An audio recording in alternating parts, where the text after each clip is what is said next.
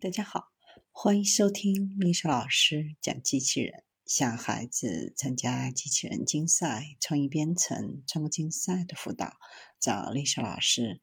欢迎添加微信号幺五三五三五九二零六八，或搜索钉钉群三五三二八四三。今天历史老师给大家分享的是一种提出关于科学本质的问题新的机器学习理论。机械学习是人工智能的一个分支，以数据为基础，以推理为重点，以知识为重点，再到以学习为重点的自然清晰的学习方法。显然，机器学习是实现人工智能的一个途径，即以机器学习为手段来解决人工智能中的问题。机器学习算法从数据中自动分析，获得规律，并利用规律对未知数据进行预测。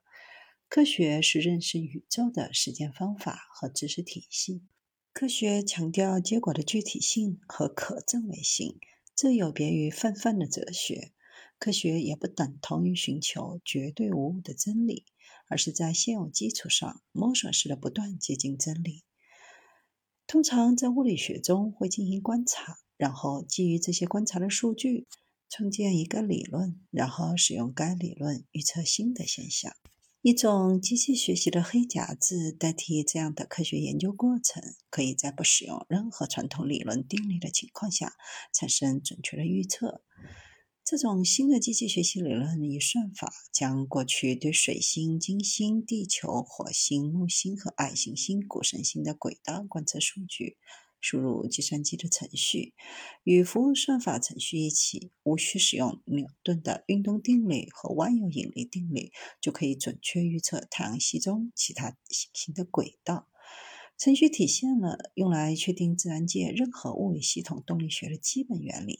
在使用了很少的训练实例后，就学习到行星的运动定律。换句话说，这种机器学习确实学习了物理学定律。这就如机器学习中，计算机程序使机器翻译成为可能。机器翻译会筛选大量的信息，以确定将一种语言中的一个单词翻译成另一种语言的单词的频率。这样，机器学习程序就可以进行准确的翻译，无需实际学习任何一种语言。这个过程也体现在哲学思想的实验当中，比如很有名的中文房间问题。是当今世界最著名、最具影响力的哲学家之一约翰·塞尔提出了一个思想实验：一个不懂中文的人仍然可以使用一套代替理解的指令和规则，将中文句子翻译成英语或其他任何语言，而让他人理解。这在哲学上提出这样的基本问题：就是认知一种事物到底意味着什么？